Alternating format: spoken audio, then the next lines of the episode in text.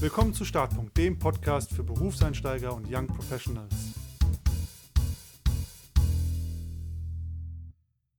Willkommen zurück zu einer neuen Folge und heute bei mir im virtuellen Studio ist Livia Merler. Livia ist Rechtsanwältin mit dem Fachgebiet für Arbeitsrecht und wir wollen heute ein bisschen schauen, was aus arbeitsrechtlicher Sicht vielleicht besonders wichtige Dinge sind zum Berufseinstieg oder auch Stolpersteine. Und damit erstmal herzlich willkommen, Livia. Schön, dass du heute da bist. Ja, vielen Dank für die Einladung. Ich freue mich sehr.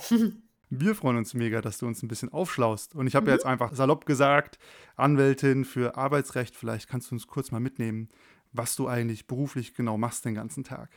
Genau, du hast es ja gerade gesagt, äh, schon Rechtsanwältin, genau, das stimmt, äh, Fachanwältin für Arbeitsrecht und ähm, bin Partnerin einer Kanzlei in Berlin, die sich auch auf das Arbeitsrecht spezialisiert hat.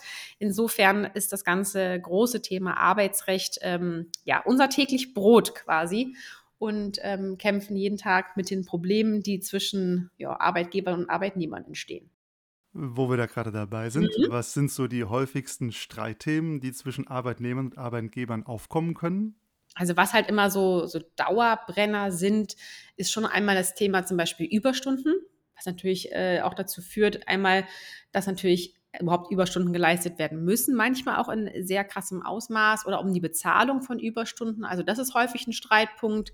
Dann auch solche Themen wie zum Beispiel Urlaubssachen, ähm, das ist häufig natürlich Kündigung, das kommt auch nochmal vor. Manchmal sind es aber auch, und das ist gar nicht zu unterschätzen aus der Praxis, wirklich so zwischenmenschliche Themen. Einer entwickelt sich in eine völlig andere Richtung oder es passt einfach nicht mehr. Das klingt jetzt schon sehr theatralisch und äh, sehr wie aus einer Beziehung. Mhm. Aber es ist auch wirklich so. Ne? Es ist eine Beziehung zwischen Arbeitgeber und Arbeitnehmer und manchmal passt es halt aus irgendwelchen Gründen einfach nicht mehr, sodass sich einfach zwischenmenschliche, äh, persönliche Streitigkeiten entwickeln und man auch als Rechtsanwalt ja so eine manchmal auch Mediatorfunktion hat, um eine Lösung zu finden, ähm, weil es einfach nicht mehr zusammenpasst. Ne? Das ist aber schon die höchste Eskalationsstufe der Beziehung, wenn man den Anwalt aufsucht. Ja. ja, aber die kommt ja auch leider sehr häufig äh, im Leben halt vor, sage ich mal. Ne?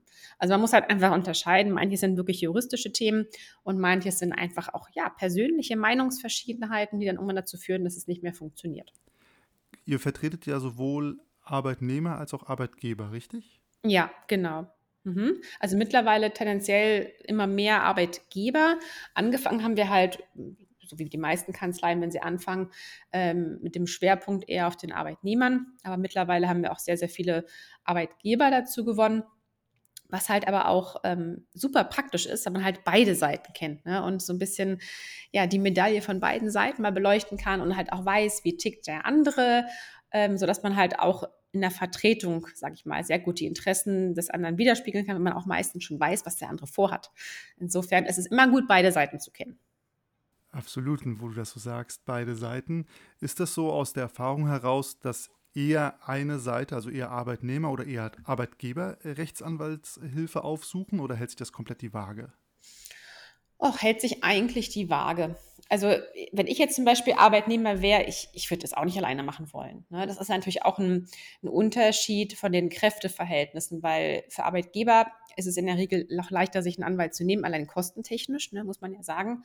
Und wir haben auch immer wieder mal Verfahren gesehen, auch vor den Gerichten, wo sich Arbeitnehmer selber vertreten. Ähm, und das ist echt heftig. Ne? Dann ist ein Anwalt auf der Gegenseite, derjenige macht es alleine. Also das ist halt auch nie optimal. Insofern ist da, man sagt, ein ausgewogenes Kräfteverhältnis immer eigentlich besser. Das heißt, dein größter Tipp ist, wenn es vor Gericht geht, auf jeden Fall Anwalt holen. Ich würde es auf jeden Fall machen.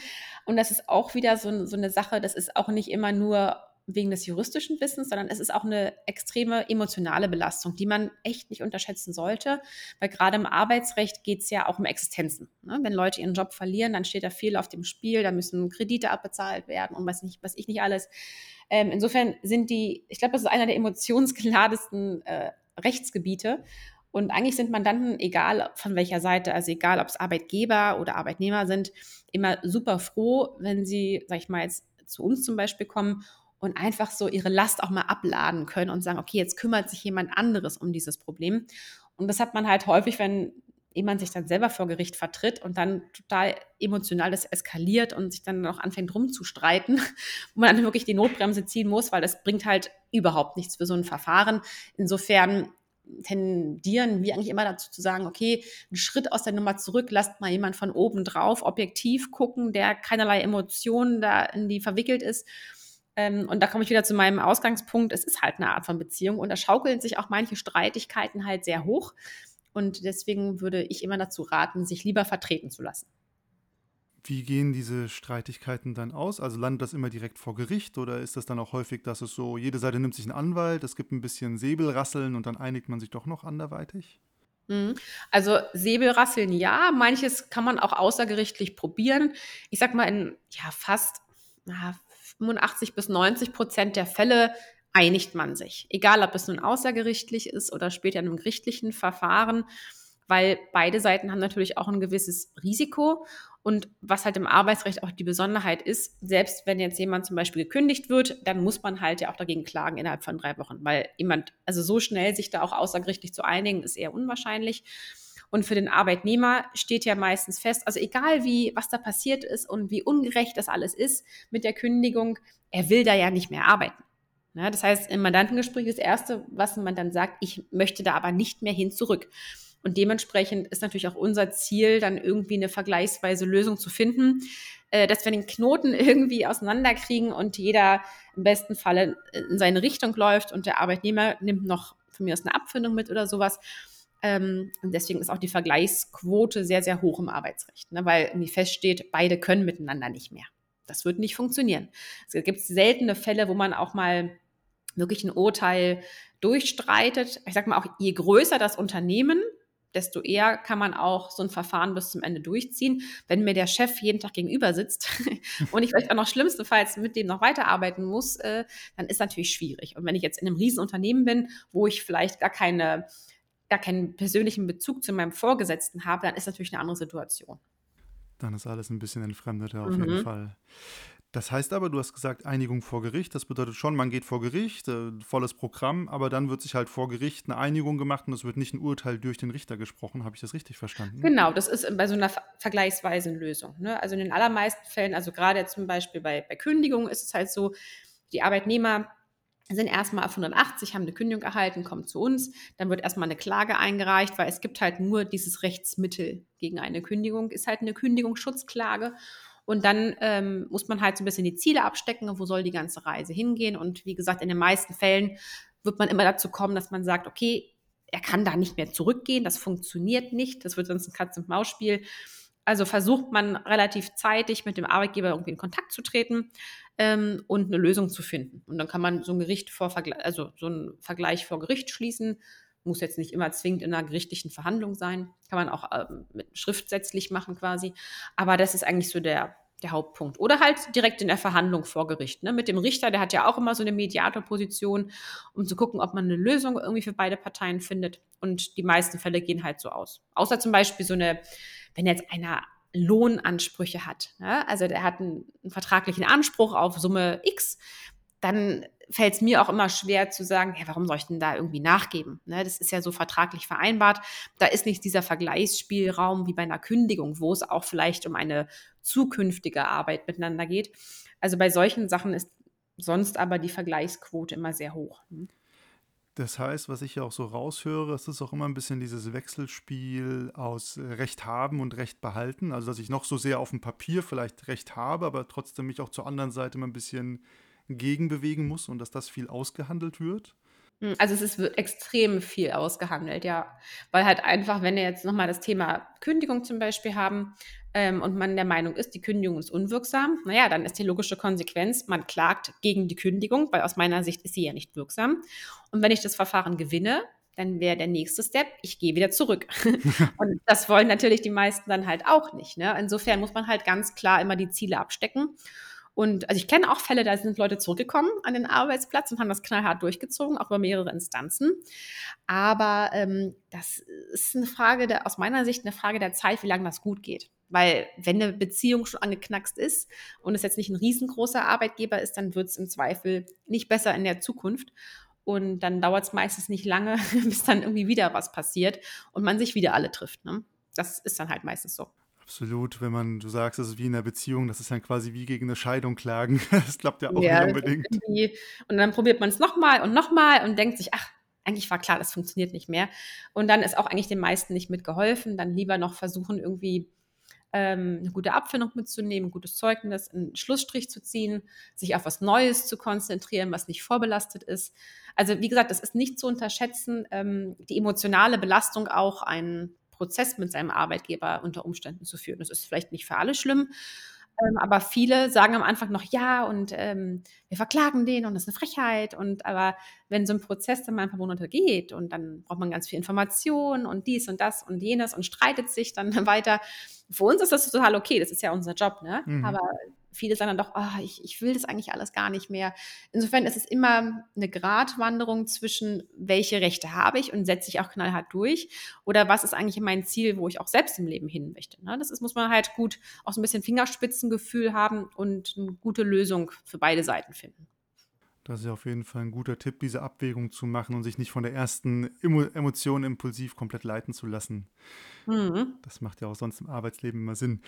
Wenn wir uns von schon der höchsten Eskalationsstufe wieder ein bisschen wegbewegen, äh, als Berufseinsteiger oder gerade so zum Anfang in den ersten Berufsjahren, da ist ja zumindest so in meiner Erfahrung einer der ersten Kontakte, wo Arbeitsrecht ganz buchstäblich vor einem liegt, der erste Arbeitsvertrag. Da freut man sich über den ersten Job und mhm. dann kriegt man erstmal 10 bis 20 Seiten oder mehr mhm. äh, Dokumentenwulst. Mhm. Ähm, sehr irritierend manchmal auch. Und total, kann ich total nachvollziehen, ja. Was sind so Sachen an einem Arbeitsvertrag, wo du sagst, hey, das sind so ein paar Eckpunkte, darauf sollte man immer mal besonders achten oder ein Auge werfen? Mhm. Also so die Basics, ne? Also wenn das zu kompliziert wird, was zum Beispiel gerade so welche Wettbewerbsklauseln oder sowas, würde ich echt zum Anwalt gehen, weil das kriegt man selbst nicht überprüft. Aber so die, die Basics, die Arbeitszeit oder auch Arbeitsort, ganz, ganz wichtig. Weil zum Beispiel manche sind dann super erschrocken, wenn sie irgendwelche Reisetätigkeiten nehmen müssen oder auch vielleicht versetzt werden. Ja? Also sowas wie Arbeitsort, ähm, Arbeitszeit. Ähm, auch mal das Thema zum Beispiel äh, Überstunden. Ja, wie ist es denn eigentlich geregelt? Weil streng genommen äh, muss man ja auch eigentlich nur Überstunden leisten, wenn das im Vertrag schon drin steht.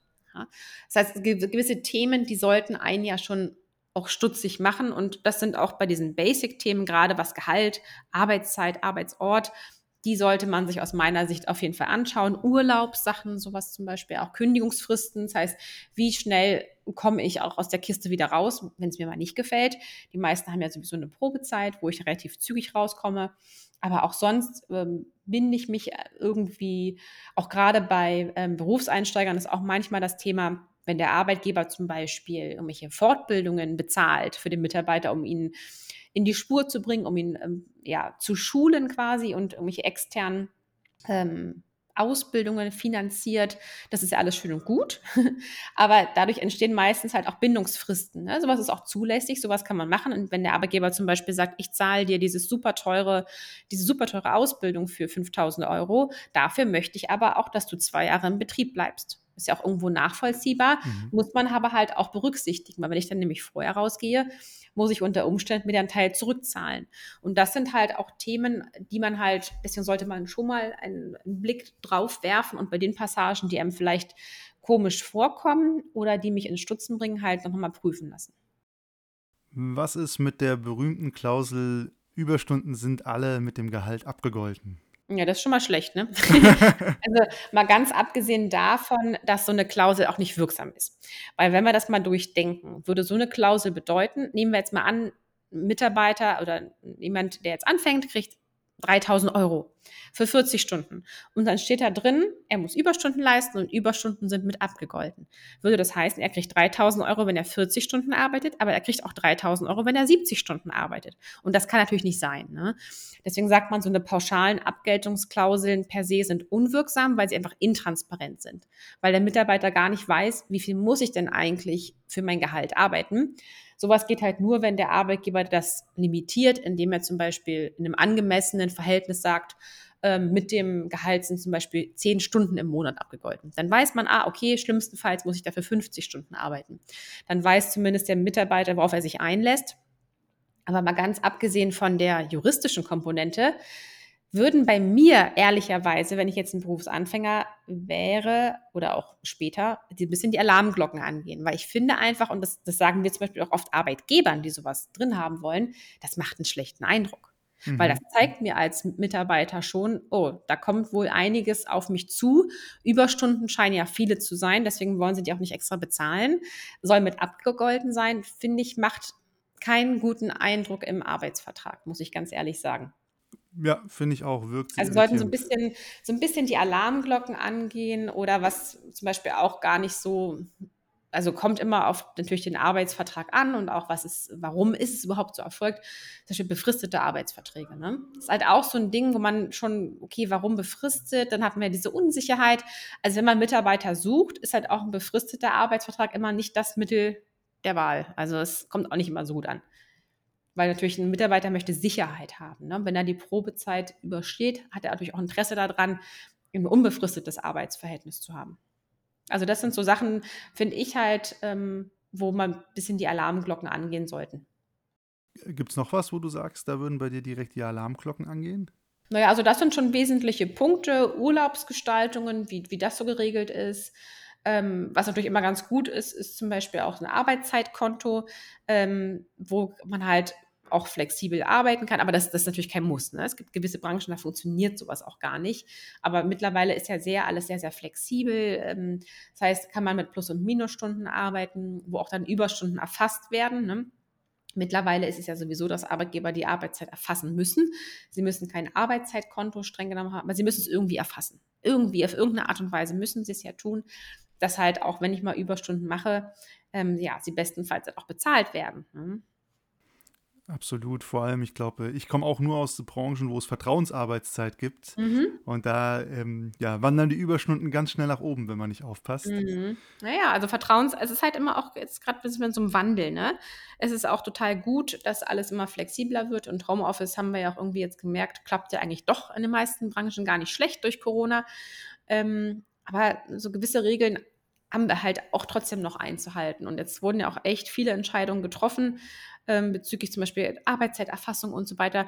Es muss irgendwie in Einklang gebracht werden. Ne? Also zum Beispiel Vertrauensarbeitszeit kann man ja machen, heißt ja aber auch streng genommen nur, ich kann, also dem Arbeitgeber ist es egal, wann ich meine Arbeit mache unter Berücksichtigung der ganzen Arbeitszeitgesetze oder sowas. Heißt ja aber nicht, dass, dass ich 80 Stunden arbeiten soll. Hat ja nichts mit Überstunden zu tun, sondern eigentlich nur dann, also er sagt ja eigentlich nur, mach deine Arbeit, mir ist aber egal, ob du das von 8 bis 18 Uhr machst, ob du das weiß ich wann machst. Er gibt ja keine konkreten Vorgaben und möchte eigentlich ja auch keine Übersicht dazu führen. Das geht ja mittlerweile gar nicht mehr. Er muss ja trotzdem die Arbeitszeit erfassen. Ne? Aber es soll halt nicht, man darf nicht diesen Bruch haben zwischen ähm, Vertrauensarbeitszeit und äh, jemand verlangt eigentlich immer zu arbeiten rund um die Uhr. Das geht natürlich nicht. Ja, ich glaube, in den Widerspruch tappen dann viele mhm. Arbeitgeber. Aber ich glaube auch umgekehrt viele Arbeitnehmer, die Selbstausbeutung ist ja immer das Thema, ne? dass man selber so den Überblick verliert, was man eigentlich mhm. tut und dann diese Verhältnismäßigkeit ein bisschen flöten geht. Ja, das stimmt, aber genau. Ja, aber das sind schon mal so auf jeden Fall Eckpunkte, die man gucken sollte. Ne? Oder auch so, gibt es irgendwelche Bonusgeschichten? Wann bekomme ich meinen Bonus? Das ist zum Beispiel auch immer so ein, so ein Fail, dass man halt äh, irgendwie einen Bonus anhand von einer Zielvereinbarung erhalten soll. Und wenn die Ziele nicht vereinbart, natürlich auch hier muss ein Arbeitnehmer ganz genau wissen, was muss ich denn eigentlich tun, um diesen Bonus zu bekommen. Also hier gibt es übrigens auch oft Streit, habe ich vorhin vergessen. Ne? Also weil wenn es ums Geld geht, dann geht der Streit ja meistens los. Und gerade beim Thema Bonus ist es halt auch oft so. Und sagt der Arbeitgeber, ja, Ziele sind gar nicht erreicht worden. Der Mitarbeiter sagt doch. Dann stellt sich heraus, hm, die Zielvereinbarung ist eigentlich nochmal für die Tonne, weil gar keiner weiß eigentlich, wann er den Bonus bekommt. Also alles, was so flexible Vergütungsmodelle angeht, sollte man auch immer nochmal einen guten Blick drauf werfen. Das ist auf jeden Fall ein wichtiger Hinweis. Ich glaube, ich habe auch mehr Boni nicht bekommen als bekommen bisher. Ist nicht gut gelaufen. Ja, ja, aber man muss, man muss schon sehr darauf achten. Da geht es ja viel um Rahmenbedingungen, die geschaffen sind. Es ist halt auch immer so ein, so ein Praxisproblem, ne? auch zum Thema Überstunden zum Beispiel. Eigentlich gibt es ja ganz klare Regelungen und die Beweislast ist ja auch immer so ein Problem, obwohl sich ja die jetzt auch gegebenenfalls umdrehen könnte durch die Arbeitszeiterfassung. Aber du musst es nachweisen, du hast Überstunden gemacht, aber du rennst ja nicht mit jeder Überstunde zu deinem Chef und sagst bitte einmal gegenzeichnen. Ne? Also das, das ja. sind halt so Sachen, oder beim Bonus das ist halt auch die Frage, ja, es ist mein Recht und hakt man danach, macht man sich dann wieder unbeliebt. Das ist ja dieser Konflikt, den viele Arbeitnehmer halt haben. Und wenn jetzt du einen Berufsanfänger hast und der sieht den Vertrag und hat Bauchschmerzen an einigen Stellen, gibt es halt auch viele, die sich vielleicht auch gar nicht trauen, den Arbeitgeber nochmal drauf anzusprechen und mal nachzuhaken oder auch gegebenenfalls nachzuverhandeln. Weil viele sagen halt, na gut, es ist jetzt hier der Job, zum Beispiel nach der Uni und super und den nehme ich jetzt. Ähm, und trauen sich halt auch gar nicht da nochmal, selbst wenn sie zum Anwalt gehen sollten, äh, obwohl wir das gar nicht so oft haben, sondern eigentlich kommen sie bei uns erst, wenn das Kind schon in den Brunnen gefallen ist, ähm, weil sie vielleicht auch sich gar nicht trauen würden, das nochmal nachzuverhandeln oder abändern zu wollen.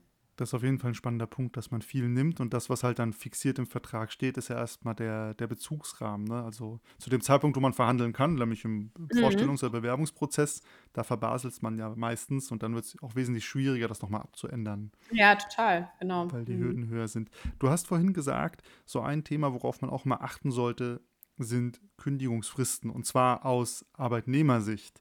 Mhm. Was sind denn zurzeit aus deiner Sicht übliche Kündigungsfristen oder auch Kündigungsfristen oder Kündigungsfristmodelle? Da gibt es ja verschiedene, mhm. wo du sagst, das ist ein guter Deal. Ja, also ähm, grundsätzlich sind ja je nach vertraglicher Vereinbarung die Kündigungsfristen für den Arbeitnehmer eigentlich kurz. Ne? Also in der Probezeit muss man aber auch so vereinbaren, können es zwei Wochen sein, wenn es so vereinbart wurde.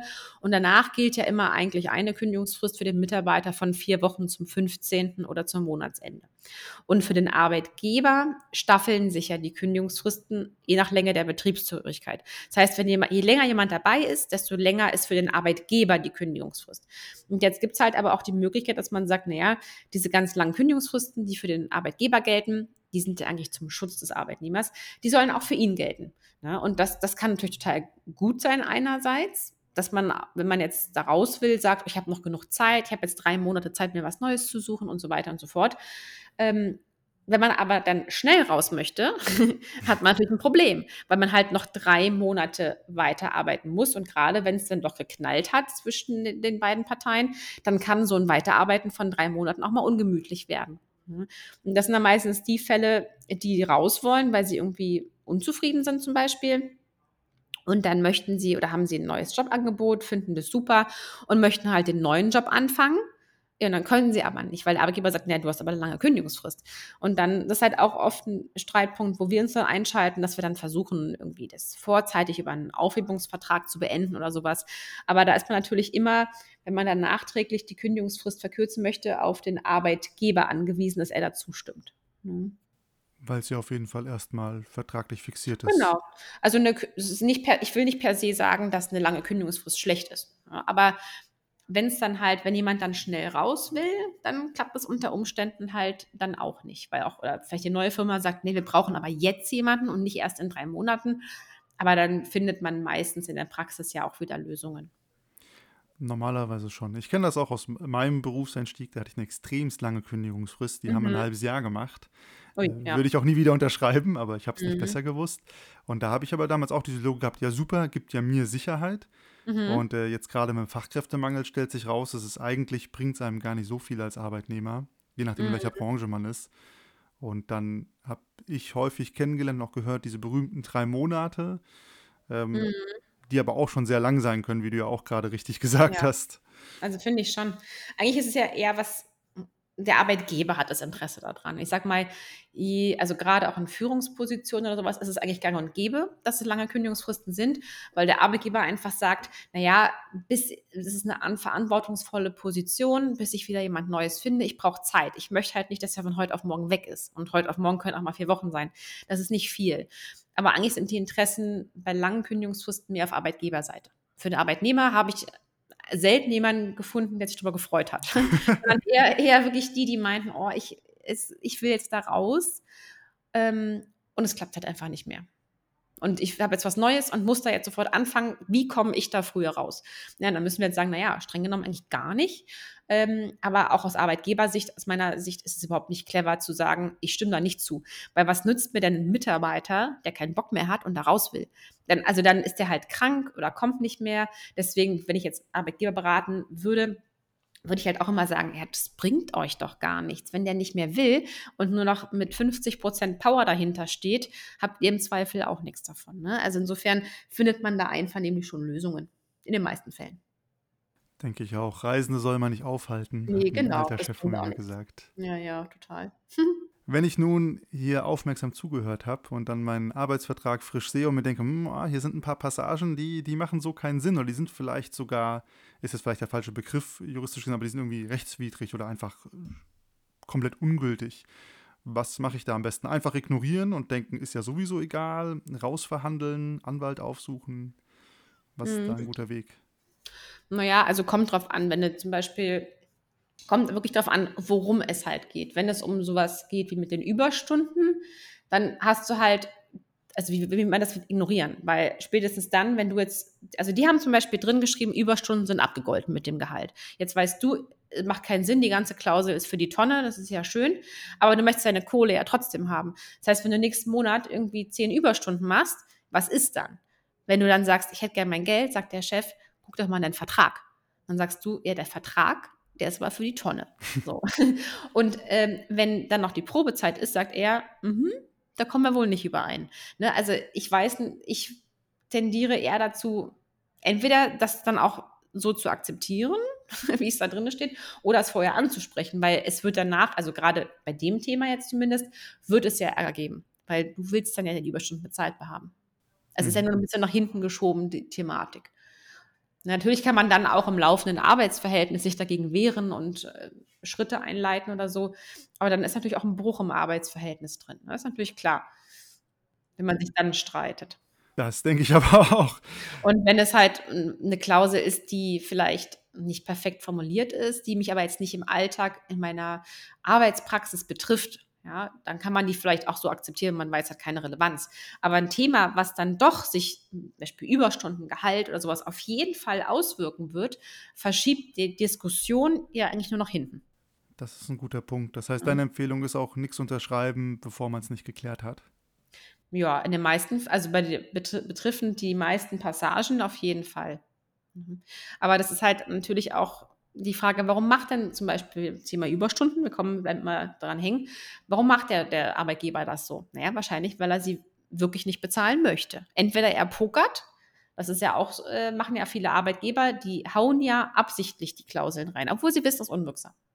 Ja? Mhm. Ähm, und sagen, wir probieren es einfach mal. Aber wissen, wenn es hart auf hart kommt, müssen wir es bezahlen. Aber es soll so eine gewisse Abschreckungsfunktion haben. So. Aber das heißt im Endeffekt ja trotzdem übersetzt, wir versuchen erstmal, die Arbeitnehmer zu verarschen, auf Deutsch gesagt. Und solange sich keiner wehrt, bezahlen wir es auch erstmal nicht. Aber er wird sie auch nicht bezahlen wollen, weil wenn er, wenn dann der eine Mitarbeiter kommt dann, und das da geltend macht, wird er es ja trotzdem nicht zahlen wollen. Weil wenn er es einem zahlt, hat er die Gefahr, er muss es irgendwann allen zahlen, weil man kann sich sicher sein, über so ein Thema tratschen die Mitarbeiter untereinander. Mhm. Also insofern, aus meiner Sicht, ist es halt gerade bei den Themen immer schwierig, die zu ignorieren. Das ist ja auch ein sehr guter Hinweis, da prüfend drauf zu schauen und nicht einfach zu denken, das wird sich schon klären. Naja, vor allem ja, weil die Zielrichtung ist ja vorgegeben. Er möchte es eigentlich nicht bezahlen. Er möchte es nicht.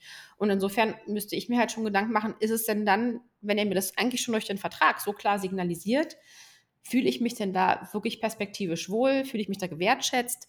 Ähm, weil das ist ja nur ein Thema. Ich finde, manchmal spiegelt, das kann man überhaupt nicht verallgemeinern, um Gottes Willen. Aber manchmal spiegelt das ja auch so eine Interessenlage oder auch eine Firmenkultur wieder, ne? Mhm. Muss man ja auch mal so sagen. Ja, das wollte ich äh, lustigerweise genau gerade fragen, ob der Arbeitsvertrag auch immer so ein bisschen die, die Firmen, die Arbeitskultur auch wiedergibt oder aufzeigt. Gerade das Thema Wertschätzung oder so ist ein riesengroßes. Ähm, mhm auch gerade in kleineren Firmen, die ja sehr mit Fachkräftemangel kämpfen. Ja. Und natürlich, wenn man dann so fünf Passagen den Mitarbeitern direkt um die Ohren haut, so also in der letzten Instanz, mhm. dann kann man ja vorne rum viel reden und sagen, was einem wichtig ist und welche Werte man als Unternehmen hat, bliblablub. Mhm. Und wenn dann beim Arztvertrag mehrere Dinge stehen, wo man sich denkt, ah, okay, Moment mal, warum steht das denn so drin? Ja. Ähm, das wirft ja durchaus Fragen auf. Oder? Ja, das kann halt auch total wieder. Deswegen sage ich auch so eine Sachen, die, die kommen halt auch einfach menschlich gesehen nicht gut rüber. Weil wenn ich irgendwie predige, uns sind die Mitarbeiter so wichtig und super und wir schätzen euch so wert und wir honorieren alles, was ihr macht. Und dann kriegst du einen Vertrag vorgeknallt, wo drin stehen, alle Überstunden sind abgegolten und es sind viele Überstunden vielleicht, die dann später anfallen, dann ist es einfach ja auch nicht, nicht wirklich authentisch. Ne? Und Wertschätzung, auch aus meiner Erfahrung jetzt, also ich bin ja selber auch Arbeitgeber, wir haben ja auch unsere Arbeitnehmer und eine große Kanzlei. Ähm, Wertschätzung ist ja nicht nur jetzt das Gehalt, das ist ein Teil. Ne? Es ist ja wirklich ein, mhm. also aus meiner Sicht, das ist ein Gesamtpaket aus der ganzen menschlichen Zusammenarbeit. Aber natürlich ist für den Mitarbeiter auch, sind natürlich die finanziellen Komponenten auch wichtig, weil er muss ja auch irgendwie davon leben und es muss halt, das Gesamtpaket muss stimmen. Und ich finde halt irgendwie, dass, und so ein Arbeitsvertrag ist halt irgendwo auch ein Teil des Gesamtpaketes. Und deswegen muss es aus meiner Sicht halt insgesamt stimmig sein. Absolut. Es ist halt so eigentlich ja so eine Kommunikationsmittel des Arbeitgebers in Richtung mhm. Arbeitnehmer, neben vielen anderen Dingen, aber es ist auch was, womit man durchaus was kommunizieren kann. Oder auch, genau, fällt mir auch noch gerade ein, was auch so vielleicht nochmal so ein Aufpassding ist. Meistens wird es ja so ablaufen, man hat irgendwie ein Gespräch und vielleicht unterhält man sich auch schon mal über ein paar Konditionen oder der Arbeitgeber schickt so ein paar Eckpunkte mal vielleicht rum in der E-Mail, ohne jetzt den ganzen Vertrag schon festzuzurren ähm, so als Angebot oder sowas. Und das habe ich ja auch schon oft erlebt, dass dann halt völlig andere Verträge kommen. Oder, also, ne, also dass dann halt so, oder gewisse Sachen übereinstimmen und dafür ist nochmal so eine Hammerklausel zum Schluss. Also es muss halt auch, dass er sich so gegenseitig, was, wenn was Falsches versprochen wird im Vorfeld, ne, und das halt gar nicht aus dem Vertrag sich äh, widerspiegelt. Das ist halt auch so ein, finde ich, echt schon so ein Vertrauensverlust, bevor es losgeht. Ja, das würde ich auch als absolute rote Flagge werden und ja. wäre für mich auch ein Grund dann zu sagen, nee, dann besser mhm. nicht, wenn es schon so losgeht. Ja. Ja, wenn wir vom Losgehen, kommt der Pendelschwung zum Weggehen vielleicht ein bisschen. Mhm. Das ist ja so die zweite Sache, ja, du hast es auch schon mehrfach angesprochen im, im Gesprächsverlauf, wo man dann plötzlich ganz schnell oder vielleicht auch schneller als einem lieb ist, Kontakt mit Arbeitsrecht hat. Und ich glaube, das Erste, was so sein kann, was ja auch so ein Schreckgespenst ist, ist Kündigung in der Probezeit. Mhm. Ähm, Gibt es da was, worauf man achten kann? Gibt es Dinge oder Rechte, die man hat oder auch nicht hat? Mhm. Na, Probezeit ist halt insofern immer schwierig, weil in größeren Firmen ab zehn Mitarbeitern habe ich ja auch erst Kündigungsschutz nach sechs Monaten. Das heißt, unter sechs Monaten habe ich keinen Kündigungsschutz. Und das soll ja auch ähm, eigentlich die Probezeit auch so ein bisschen widerspiegeln, indem man sich mal beschnuppert, guckt, passt das alles. Das heißt, der Arbeitgeber kann sich ohne Vorliegen eines Grundes trennen. Er muss sich also nicht wie später, wenn nach sechs Monaten und wenn dann mehr als zehn Leute arbeiten, er muss es nicht rechtfertigen. Er muss keinen Grund nennen für die Kündigung, sondern er kann einfach kündigen. Und ähm, hier muss man halt einfach ganz klar sagen, da kann man als Arbeitgeber, äh, als Arbeitnehmer relativ wenig machen. So eine formalen Mängel, die gelten immer. Das heißt, und das ist auch übrigens nicht zu unterschätzen, ne? also was wir schon an Kündigungen gesehen haben, per WhatsApp und was nicht alles, per Fax, per E-Mail, mündlich, äh, ohne Unterschrift, der Falsche unterschreibt. Also deswegen sagen wir immer, schicken Sie erstmal die Kündigung, auch wenn das in der Probezeit ist. Wir gucken uns das ganz genau an, was da wirklich gemacht wurde, weil man, man glaubt gar nicht, wie viel da schief läuft. Und insofern, solche formalen Fälle, Fehler kann man immer angreifen, ob Probezeit ja oder nein, oder dass die Kündigungsfrist auch richtig ist. Ähm, Sowas geht immer, aber in den meisten Fällen ist, oder wenn es zum Beispiel diskriminierend ist, obwohl das auch schon in der Darlegungs- und Beweislast relativ schwierig ist, man sagt, der Gesetzgeber sagt ja eigentlich in der Probezeit, kann der Arbeitgeber sich einfach trennen. Es darf trotzdem aber nicht sittenwidrig sein oder auch nicht diskriminierend. In den meisten Fällen, wenn mal sowas überhaupt passiert, kann man es halt aber auch schwer nachweisen, weil er wird wahrscheinlich nicht irgendwie gerade den Diskriminierungsgrund in die Kündigung reinschreiben. Ähm, und deswegen ist es halt immer relativ schwer, gegen eine Probezeitkündigung was zu machen. Sollte man vielleicht einfach abhaken unter, hat es auch einfach dann nicht gepasst. Ne? In den meisten Fällen. Ja, das ist wahrscheinlich leider Gottes häufiger so. Was sind denn, du hast es gerade angesprochen, Formfehler, die bei einer Kündigung äh, passieren können? Also total viele. Also Schriftform ist immer noch nicht bei den meisten Menschen irgendwie angekommen. Also man glaubt das ja gar nicht. Ähm, das ist wirklich ein Problem, gerade wo auch alles digitaler wird. Vielleicht wird das irgendwann auch mal umgestellt, aber aktuell sagt das Gesetz ja wirklich noch, es muss handschriftlich unterschrieben werden. Und das klingt jetzt vielleicht echt bekloppt, ne? Aber wir, wir drehen so eine Kündigung auch oft, oft mal um und sehen, ob der Stift sich durchgedrückt hat. man glaubt gar nicht, wie oft das ein Scan ist. Und die Scanner werden auch immer besser und man, man sieht es gar nicht immer auf den ersten Blick. Oder zum Beispiel ganz viele Start-ups, die nehmen immer dieses DocuSign, ne? Ja. nehmen wir zum Beispiel auch für Vollmachten oder Honorarvereinbarungen. Das heißt, es wird digital signiert und die denken, ja, aber das ist doch so. Und in anderen Ländern geht das auch, aber in Deutschland geht das halt nicht. Ähm, was wir uns da schon gefetzt haben mit anderen Rechtsanwälten, die meinten, das geht, aber es geht halt nicht. Also so eine Geschichte, dass einfach die Schriftform nicht eingehalten wird. Ähm, da wird wirklich per WhatsApp gekündigt, dann wird es nur per E-Mail geschickt, dann haben sie eine Unterschrift vergessen oder es unterschreibt wirklich einfach die Sekretärin Also kann man ja unter Umständen, man kann ja auch, wenn man jetzt nicht der, der Chef selber ist oder der Geschäftsführer, jemand anders bevollmächtigen, aber dann braucht er halt auch die Vollmacht und so eine Vollmacht muss im Original beigefügt sein.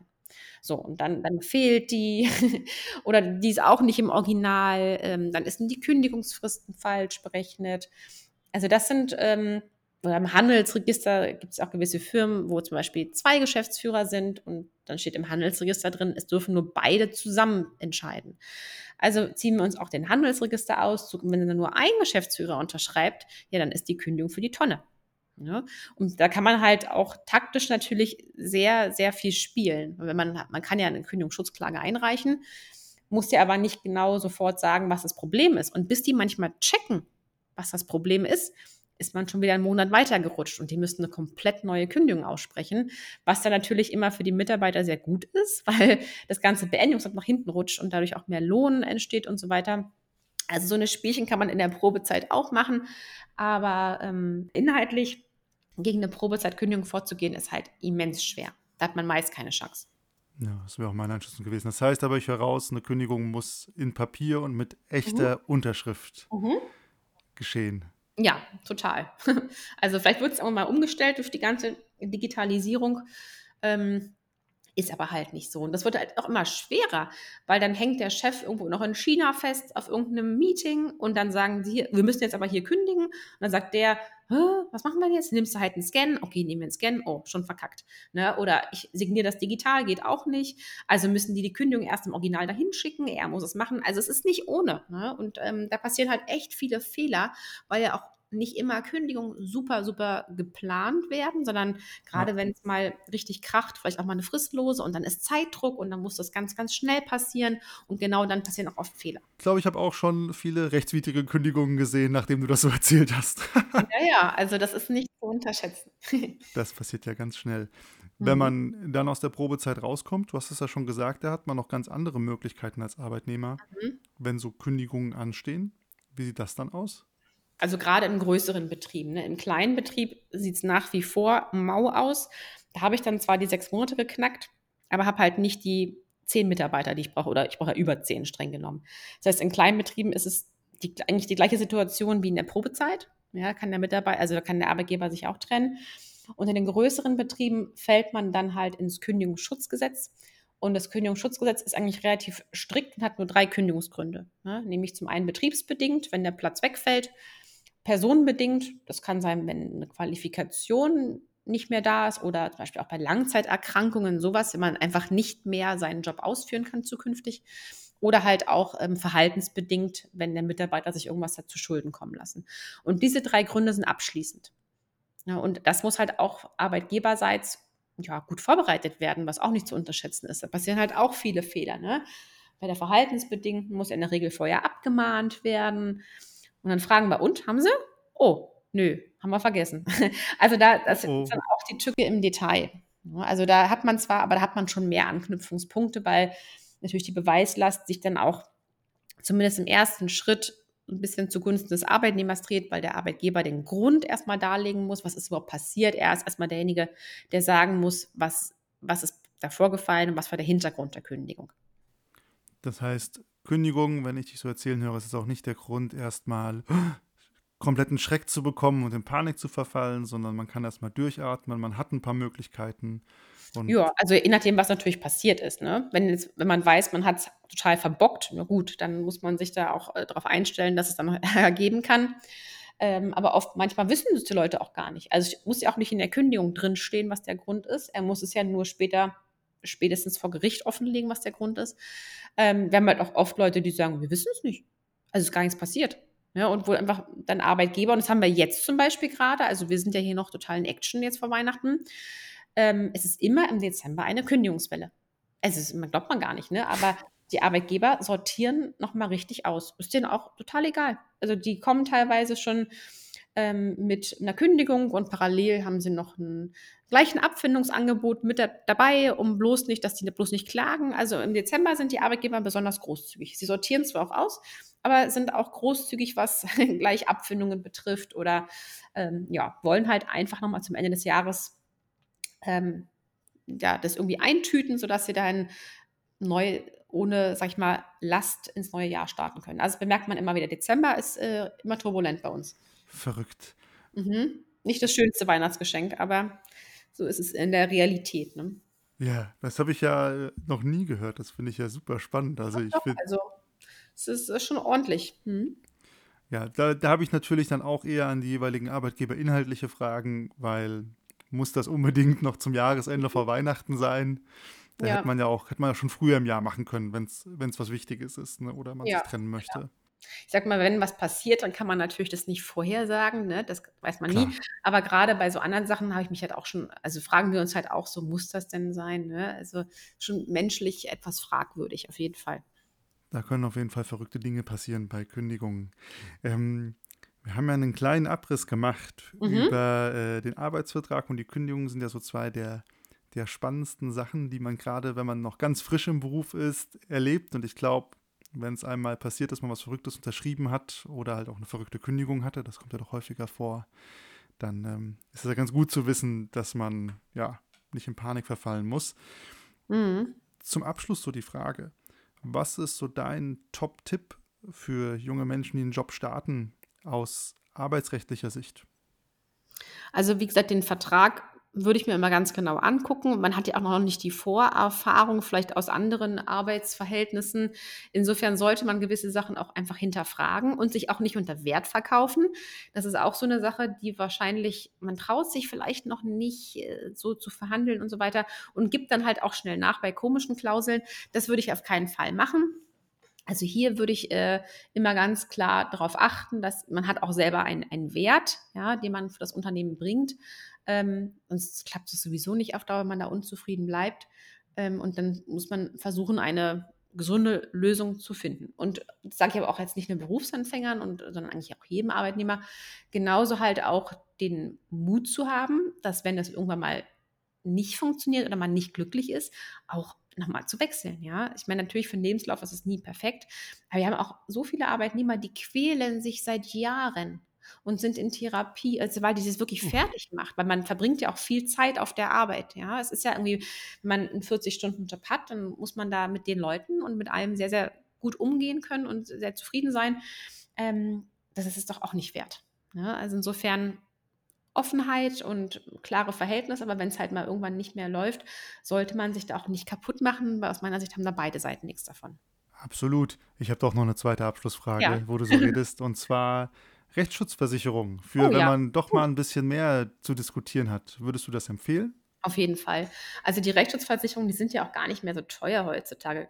Ähm, ist super wichtig, weil das ist mega ärgerlich, wenn Leute zu uns kommen und sie wollen eigentlich was machen. Natürlich sind die Kosten halt da, ne? ist klar bei einem Verfahren. Ähm, und die Leute ärgern sich so sehr, dass sie eine Rechtsschutzversicherung haben. Und man kann, dann sagen sie immer, ja, dann machen wir das noch schnell. Manche, ja, es geht aber nicht mehr im Nachhinein, ne? Weil der Versicherungsfall, wenn der eintritt, muss man ja schon versichert sein. Das heißt, ich kann das nicht danach noch schnell machen. Und man hat meistens auch eine Wartezeit von drei Monaten, manchmal auch von sechs, bis so eine Versicherung überhaupt greift. Deswegen, es kann immer mal was sein. Äh, man hat noch nicht wirklich viel Erfahrung gesammelt. Ich würde es auf jeden Fall immer machen und auch dazu raten, weil man ärgert sich einfach, wenn man es nicht hat und dann auf den ganzen Kosten sitzen bleibt. Weil im Arbeitsrecht ähm, zahlt jeder seine Kosten selbst. Das heißt, selbst wenn man das Ding gewinnt, zahlt es nicht der Gegner, sondern jede Partei zahlt ihre eigenen Kosten. Das ist auf jeden Fall nochmal ein wertvoller Hinweis, denke ich. Ich habe auch eine. Sehr aus, gut. aus genau solchen Gründen. Ja, Ja, es ist ärgerlich einfach dann, ne? Und es nimmt einem, du hast es ja ganz am Anfang gesagt, so Situationen sind emotional belastend, sind Mhm. Drucksituationen. Wenn man dann auch plötzlich sich ums Geld noch mehr Gedanken machen muss, ne, weil man Mhm. vielleicht auch nicht in den ganzen Methodenkasten greifen kann, weil man weiß, hey, das wird teuer, das ist einfach noch mal mehr belastend und das ja, lässt einen ruhiger schlafen, denke ich auch. Ja, total. Und man weiß doch nie, was passiert. Es muss ja nicht immer, was wir vorhin meinten, Eskalation Stufe 3 sein, ja. Aber es kann ja immer mal irgendwas passieren. Äh, und manchmal ist ja auch eine, eine gute anwaltliche Gestaltung nicht, dass ein super krasser Streit dahinter steht, sondern eigentlich sagen beide Parteien, wir brauchen eine Lösung und wir wollen das und das machen. Ähm, aber zum Beispiel, wir müssen es über einen gerichtlichen Vergleich machen, ähm, dass wir da auch kein Sperrzeitrisiko haben und so weiter. Oder man optimiert einen Aufhebungsvertrag, um da auch nicht mit der Bundesagentur zusammenzuknallen. Das sind ja teilweise auch einvernehmliche Sachen. Man darf es auch nicht vergessen, es ist nicht immer ein Riesenstreit, ja. Mhm. Aber man hat einfach keine Möglichkeiten. Und wenn jemand oder man sagt, ich möchte mal meinen Aufhebungsvertrag, den ich hier bekomme, prüfen lassen. Ne, wenn man dann halt, man, man, hat als Anwalt auch dann einfach nicht viele Möglichkeiten. Ne? Und sowas zum Beispiel würde ich immer prüfen lassen. Ach, siehst du, den Tipp habe ich vergessen. Ähm, nie was unterschreiben in einem Gespräch. Ich glaube, also da werden auch gerade Berufsanfänger mal aufs Glatteis ge geführt, ähm, dass solche Drucksituationen aufgebaut werden. So, komm in mein Büro, ähm, das ist ein einmaliges Angebot, äh, halbe Stunde hast du Zeit, nur jetzt unterschreib oder nicht. Äh, ganz ehrlich, das ist sowas von unseriös. Niemals unterschreiben. Also welcher Arbeit, wer dem Arbeitnehmer nicht ein paar Tage oder eine Woche Bedenkzeit gibt und auch eine Möglichkeit, sich beraten zu lassen zu solchen Themen, ist es wirklich eigentlich schon eine Unverschämtheit. Ne? Also nie irgendwas unterschreiben, weil es gibt keinen Grund, ähm, dass man sowas sofort tun sollte. Und wenn man das machen sollte, ist es meistens ähm, zu Lasten oder irgendein Abzockerangebot. Ne? Absolut wichtiger Tipp. Habe auch schon viele Leute gesehen, die genau darauf reingefallen mhm. sind. Und damit, ja, vielen Dank, äh, Livia, ja, dass du heute da warst und mal so die ganzen Tipps und Stolperfallen aus dem Arbeitsrecht für uns äh, aufgespannt und aufgezeigt hast. Mhm. Wenn man dich jetzt gehört hat und sich denkt, ah, von der Livia brauche ich noch mehr Tipps oder sogar eine Rechtsberatung, wo findet man dich denn im Internet? Also bei, eigentlich bei sämtlichen Social-Media-Kanälen zum Beispiel oder einfach über unsere Homepage www.mgp-rechtsanwalt.de.